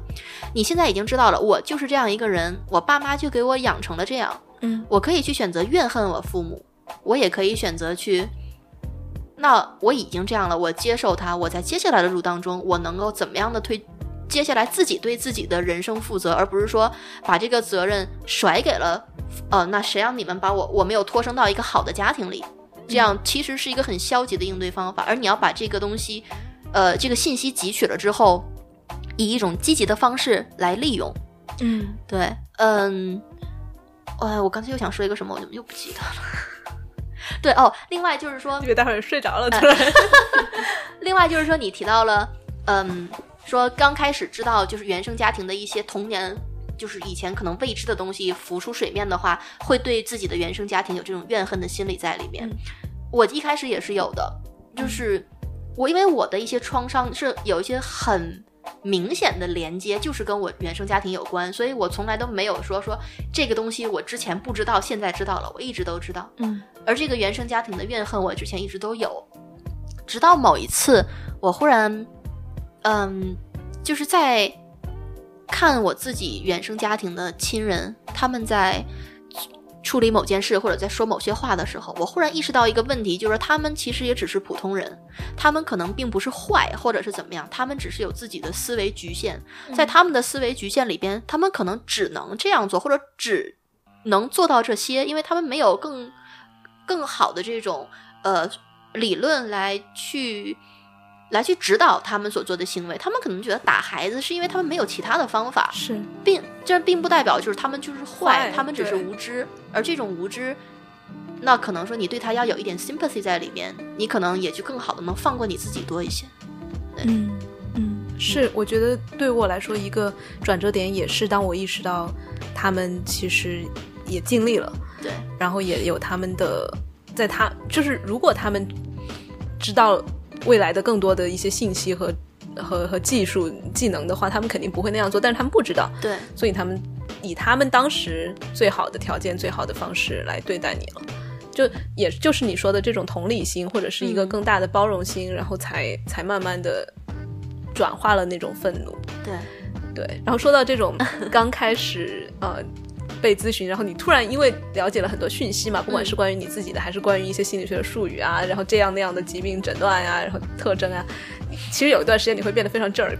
你会变得像修 像是修了个硕士学位，对，有点像是那种你戴上了一个滤镜，你看全世界都他妈有病的感觉，就就可能，尤其是会对身边，其实我我想来还是会有一些歉歉意的，就是会对身边的，尤其是呃伴侣会变得比较苛刻，因为你当你自己被诊断然后被审视的时候，你会倾向于以同样的方式去审视别人，就心想、嗯我。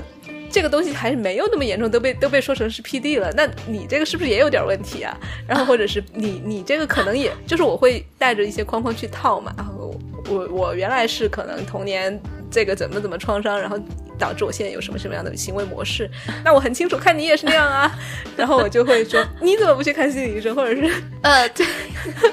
就有点那种冲动，就就会变得有一点咄咄逼人吧。嗯。但我觉得越是到后面，你跟自己和解越多，跟自己的童年和解越多，然后跟周围，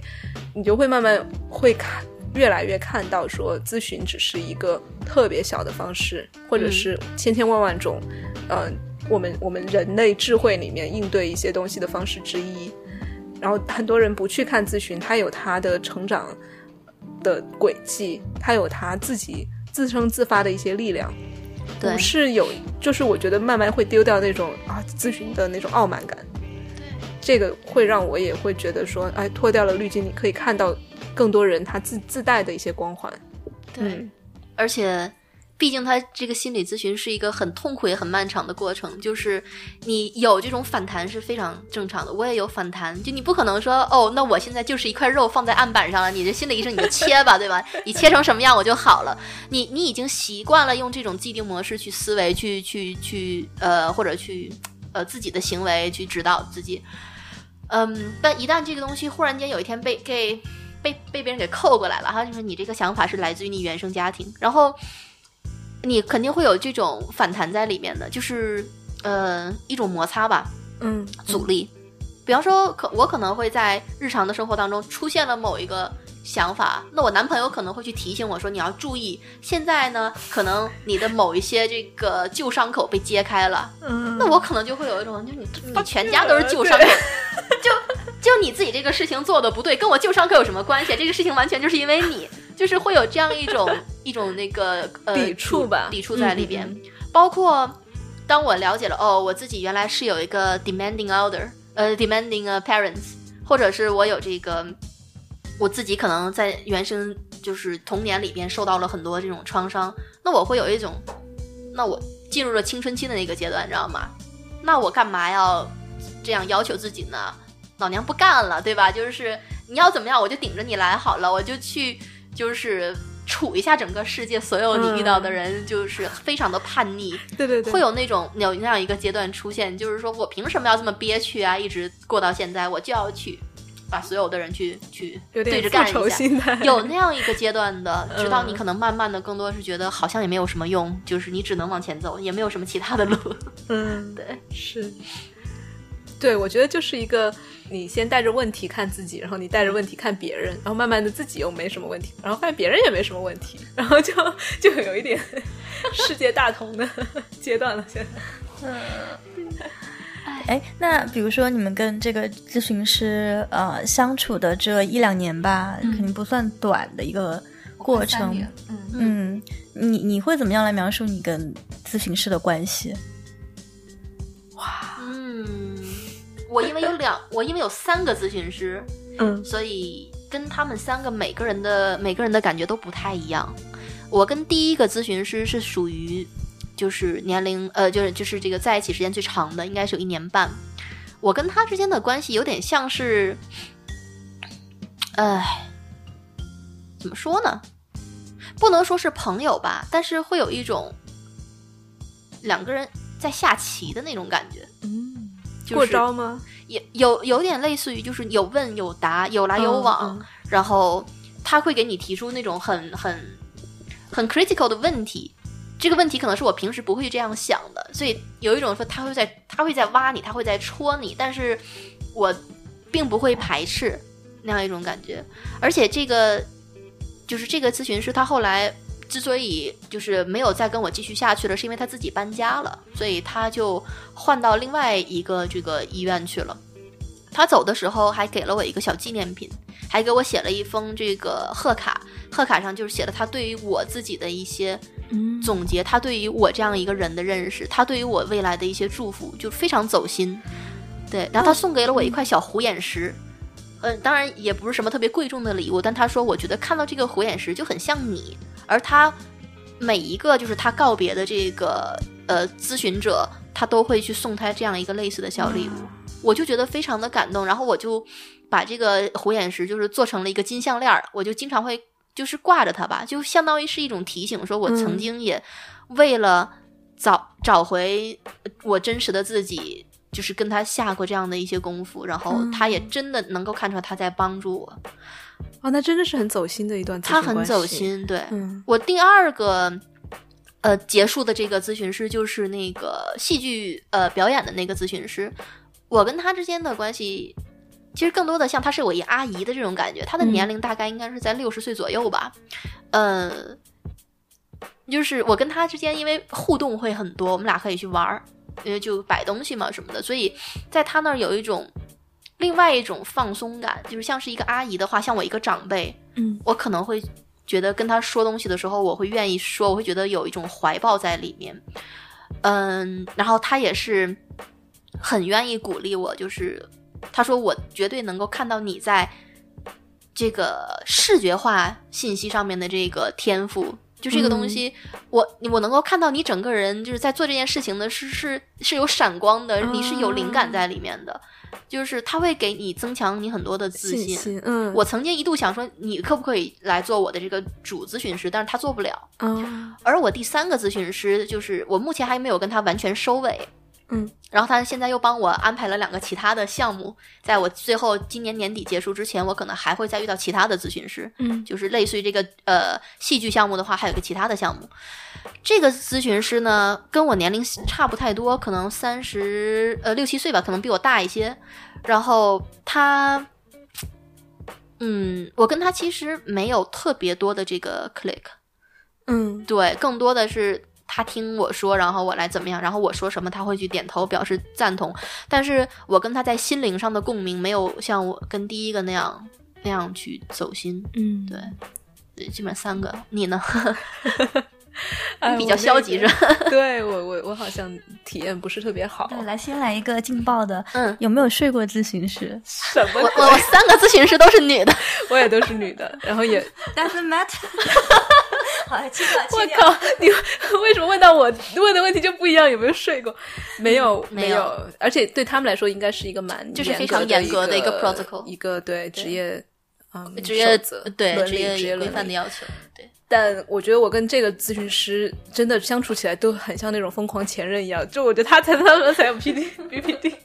没有，因为最后我们结束的其实蛮蛮不愉快的，因为我其实很想停止咨询已经大半年了，但是他就一直以各种各样的原因。呃，当然我也不完全甩锅，因为我自己也没有完全下定决心嘛。但是他会以各种原因说请我留下呀，然后到最后还会给我打电话什么的，让我让我继续什么的，就有点像他们都他们我朋友都开玩笑说他是不是喜欢你啊？或者是我觉得他可能觉得我是一个太有趣的案例了，就是各种生活比他精彩很多。这个也是很奇怪，因为按理说，咨询师的话，他应该完他不会全是依照你自己的个人意愿。是的你如果觉得我不再 comfortable 了，我想我想结束，是你就自己结束。我大概提提出，就有点像真的是分分不掉的前任的那种。我提出跟他停止咨询，可能是可能有大半年了。然后，但在那个过程中，嗯，他就一直他会觉得说，the fact that I 提出，就是我提出这件事情本身就是证明我是还是有问题的。他就总是以这种，然后我就更更那个什么。我一方面就是觉得，操，我我我才不信呢，我我就要走。但是另一方面，我又觉得他总是会就是邀请我说，你愿不愿意再留久一点？然后我们来观察，来来探讨一下你为什么想要离开这件事情。然后所以就有各种原因，也让我确实有犹豫，就想要留下来。所以这样挣扎了非常的久，然后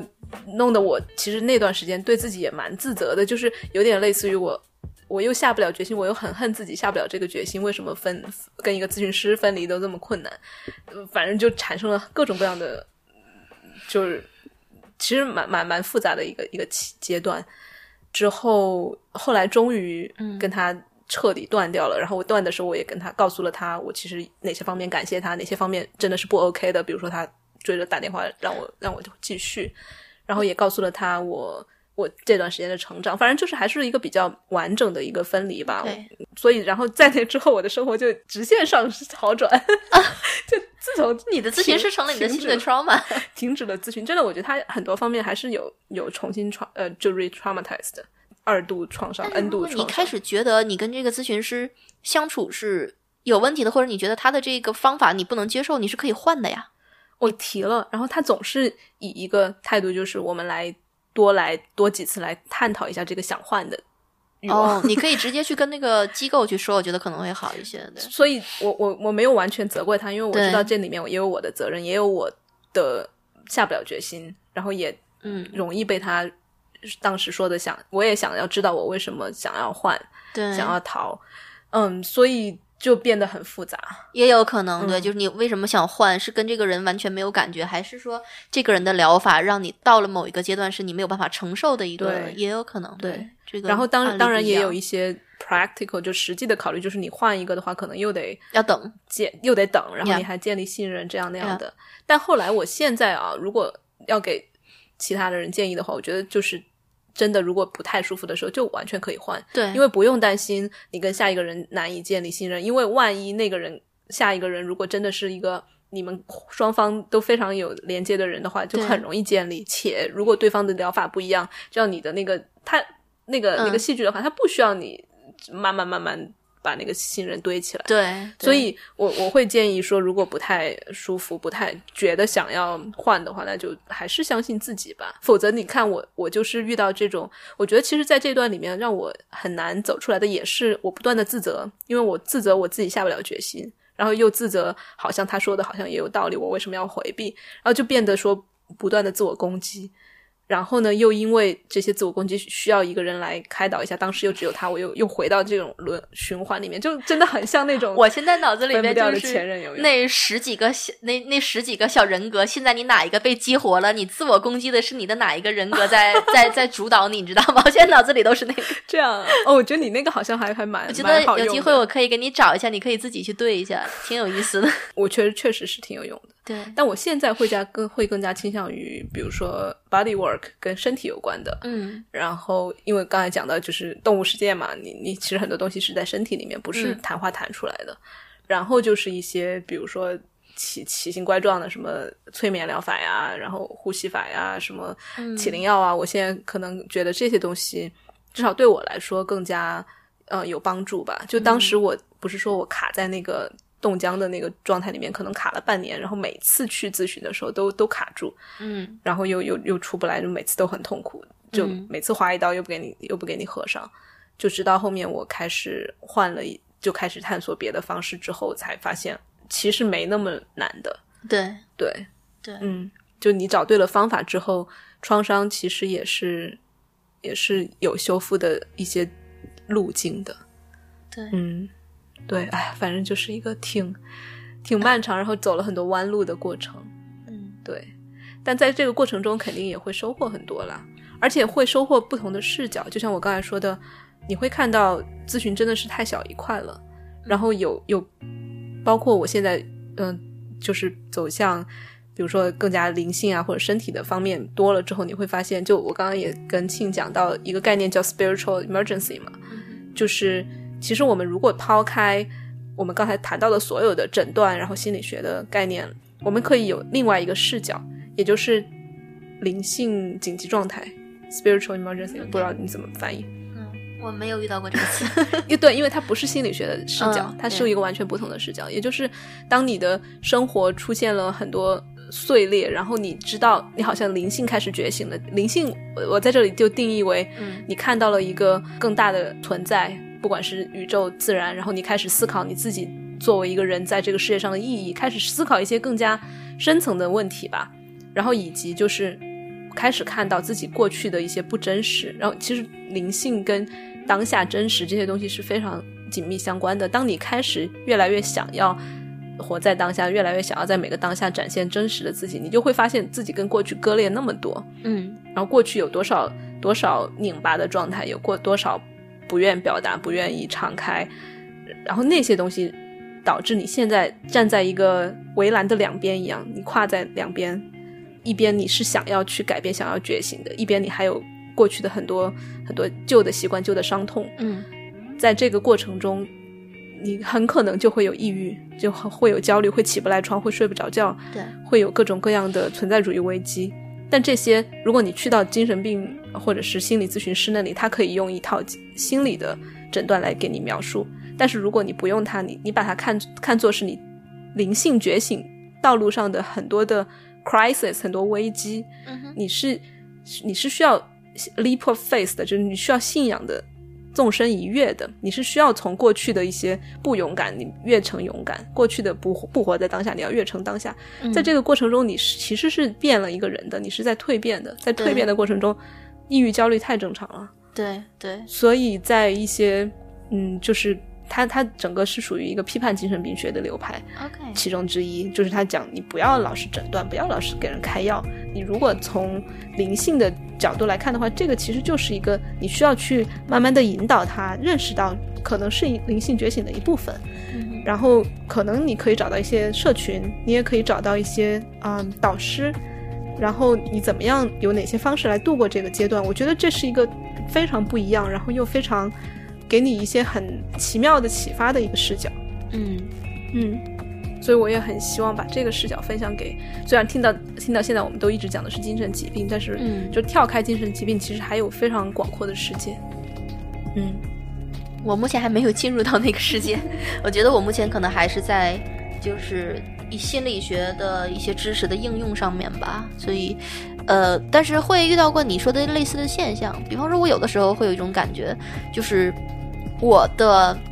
一方面在觉醒，就说我觉得现在已经是时候去活在当下了，把过去抛开吧，去拥抱现在，然后去创造自己的未来。然后身体里边有这样一个声音说：“不要这样，不要放开，你、嗯你放开会很痛苦的，你会很害怕的。”就是有一个东西在里面扯着对你，让你不要往前走。因为它太不熟悉了。嗯对，就是那种未知感。所以其实我现在也还在，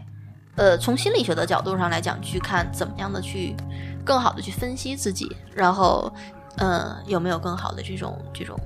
对对处理的方法吧，还是比较 practical 的那种。嗯，我觉得同样的，嗯就像我前面说到的，不用觉得心理学就充满傲慢，我觉得灵性也一样，就不要觉得说，啊，我我如果我现在有了一个灵性视角，一定是比心理学视角好，或者是一定比其他什么什么视角好。会更多的就是，哎，你现在处在这个阶段，你你有了这方面的一些，如果这个视角暂时能够帮到你，那嗯就去用它。嗯呃，如果没有的话，或者如果别人没有的话，这完全都是就是一个个大千大千世界的，对，多一个选项，多样性吧。嗯嗯因为我觉得还是一个，就是可能还是从一个稍微科普一点的角度吧，就是嗯嗯，对你们两位都提到了，就是说从发现自己有一个这样的一些一些症状，然后开始有一些病史感，然后会去嗯求医问药，然后可能你们有一些这种呃稍微不一样，就类型风格不太一样的这个咨询师，但大体上还是说在这个就是呃比如说谈话咨询的这样的一个范畴。那么就就你们所了解的来看，就是呃在这样的一个方式之外，比如说，那我如果作为一个我我有一点病史感了，我开始觉得哦，我可能有一些这种啊、自己难以控制的一些情绪，然后可能他也遭到了一些，就糟糕到了一些程度。然后你们会对你们会有一些什么样的建议呢？怎么叫病史感？啊、病史感就是呃，朱老师可以来补充。没有，我觉得这个词本身就是有一种说，有一种傲慢在里面吧，就是哦，我都知道你有病了，你还没有病，就叫你没有病史感，对吧？你你还不去看是病，哪几个字儿？史历就是史的史还是常识的识？常知识，你不知感道你有病，或者你知道你有病，哦叫病史感。嗯、我觉得有一点像是那种呃，站在一个心理呃学理内部，然后看你有对，当然这跟我们刚才讲到的批判心理学是不同的两个角度了。但是从我们就从内部来说，如果你有了病史感，然后想要去求助的话，嗯，我会建议去找多找多了解一些流派，因为你刚才提到的说，好像大部分都是谈话，但并不是这样的，因为有很多，尤其是在荷兰，其实很多的所谓的 alternative 嗯 therapy 呃都是保险可以报的，而且就是我现在越来越觉得谈话，因为它一直是在你的潜意识层面，它其实是很难，就像我们刚才说到，你回去你就答不上来了，因为你潜意识里面很多东西已经丢掉了，藏起来了。那我觉得一一切能够触及到。进入到一个 trance 状态，就是一个半催眠、半梦半醒的状态。那种状态下，能够激活的东西非常多，然后或者是跟身体有关的流派，我会更推荐这些。其实，嗯，包括我的话 somatic experiencing，就是不知道中文叫什么，但是就是运用你的身体，呃，激活你的一些记忆，然后又去重重塑它。这些我会觉得比谈话来的其实更快，而且效果更好。嗯。我的话不会去，也要看要看这个人，就是他可能会存在什么问题。就如果比方说是真的是 PTSD 这一种，就需要你可能回到你的某一个呃人生阶段去重新 relive 的话，嗯、当然就是那除了谈话，会有其很多其他的这种方法，就是不一定非要啊？对比方说这种潜意识的，但这种的坏处在于，你没有办法去以一种非常呃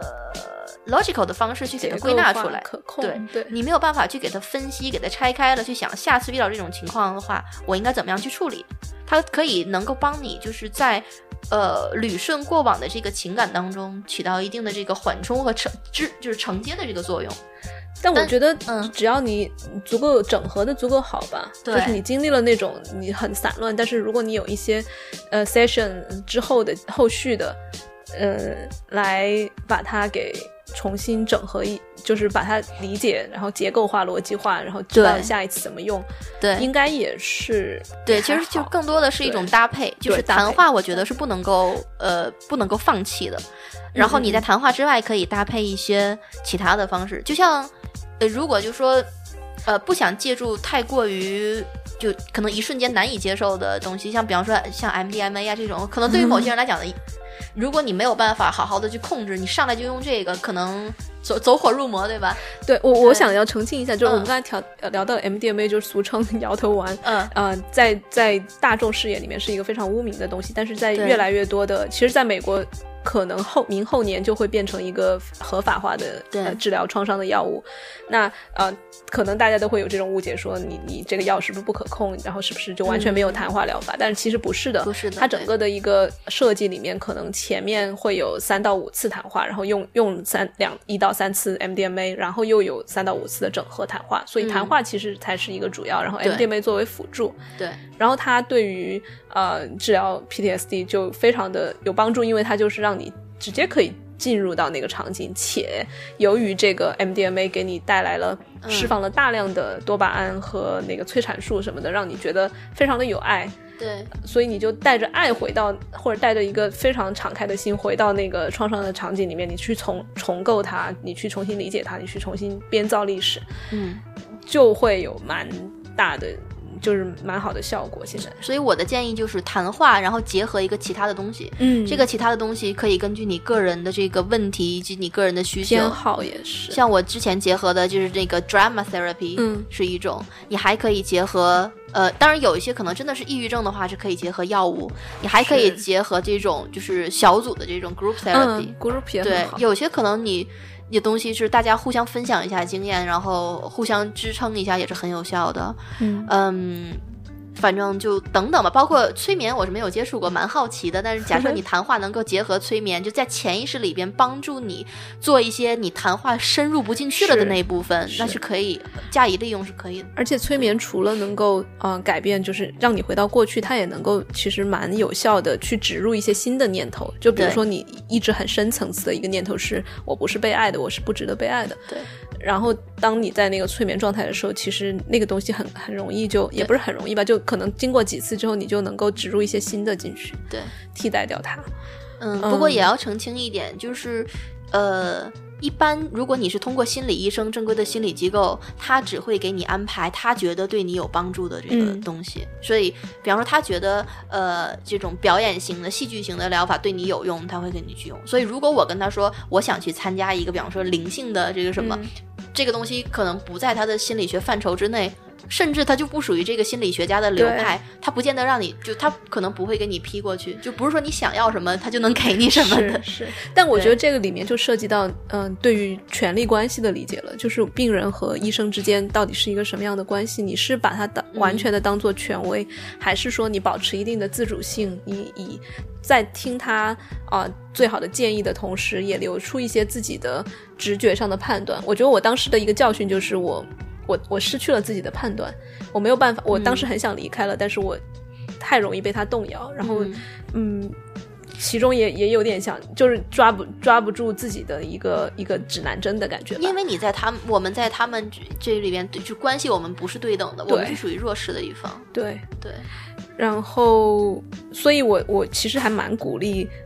所谓的我们的这种病人能够，包括我们今天的这种谈论，也是一种发声，也是一种嗯嗯展现主体性的一个体现吧。嗯然后包括在跟医生的交流过程中，也更多更加勇敢的去说出自己的一些需求，嗯啊、包括你想要转换换医生或者是换疗法，嗯，换换频率这些东西，其实都可以拿出来谈的。对嗯，对。另外就是在荷兰的医疗系统里边，我们要就是嗯 second opinion，对吧？嗯如果你跟你的医生之间就呃某一种这个问题有了分歧，就比方说你觉得你这个医生的疗法不适合你，那你的医生觉得我这个疗法适合你，你不知道是因为你可能被你无知，不是无知，或者是就是因为这个东西就是受受到了你的阻力，而这个阻力恰恰就是你的这个心理问题之一。对，你是可以找就是第二第三人意见的，我们把它我就把它翻译成第三人意见吧，嗯。就是找另外一个心理咨询师，让他来给你提供一下这个想法，说从他的客观角度上来讲，我有没有必要去换这个咨询师，或者换这个疗法，或者是说怎么样是一个更好的方法，其实是可以就是接触一下第三方的这个想法的。对。然后除此之外，我我其实身边也有蛮多朋友对咨询这件事情很抵触，尤其是在国内，他可能嗯觉得啊、就是鱼龙混杂呀，然后又又费用啊，各种方面的原因，或者是不信任对咨询师的专业程度啊，对，呃，或者就是整体对对一个陌生人谈论自己的私事就不太信任啊。对出于这些很多的原因，很多人他其实有一点想去看咨询师，但是总是不太迈不出那一步。嗯，我会其实建议说不不必要太 push 自己就像我前面讲的，你相信自己是有一部分能力去 handle 很多事情的。对与此同时，我觉得会建议去找社群，就是不管是身边三三两两个朋友也好的那种小社群，还是说稍微大一点的有陌生人在的线下社群，甚至或者就是线上的一些你你你觉得安心的社群。有一个社群的话，你会觉得很多事情会会有不同的角度，对然后你又有一地方疏解，嗯，这个是我觉得在，尤其是在我们这种个人越来越原子化的社会，然后又不愿意去回到一些我传统式的集体的关系的这种当下，其实一个社社群是一个很好的中间点。嗯嗯，那我们这期还是聊了蛮多的，嗯、也感谢二位来参加这一期的节目，真的是我觉得对于我来说帮助很大，就梳理了很多，嗯，然后也很感谢这一两三年跟甜甜经常的交流，我觉得其实有病这件事情，对 反而让我们的关系拉近了很多，因为可能我们其实认识了七八年了我们，认识但是直到两个人都互相出柜说有病之后，就对，会会交流的深入很多。一开始可能你会觉得我自己一个人有毛病，我不太正常，我怎么样，我会有这种一种一种羞耻感在里边吧。但其实后来，当你把这个滤镜撤掉，你就发现大家其实都各有各的，也不能说各有各的病，但是各有各的这个困扰。对对，这个时候反而会觉得，哦，原来我不需要那么紧绷着自己的，是对，反而会松放松很多。嗯，对，嗯，所以那我们就带着我们各自的一些过往，然后当下和和对未来的期待，继续去吃饭吧。好的，谢谢二位，嗯，拜拜。拜拜，好，再见。再见。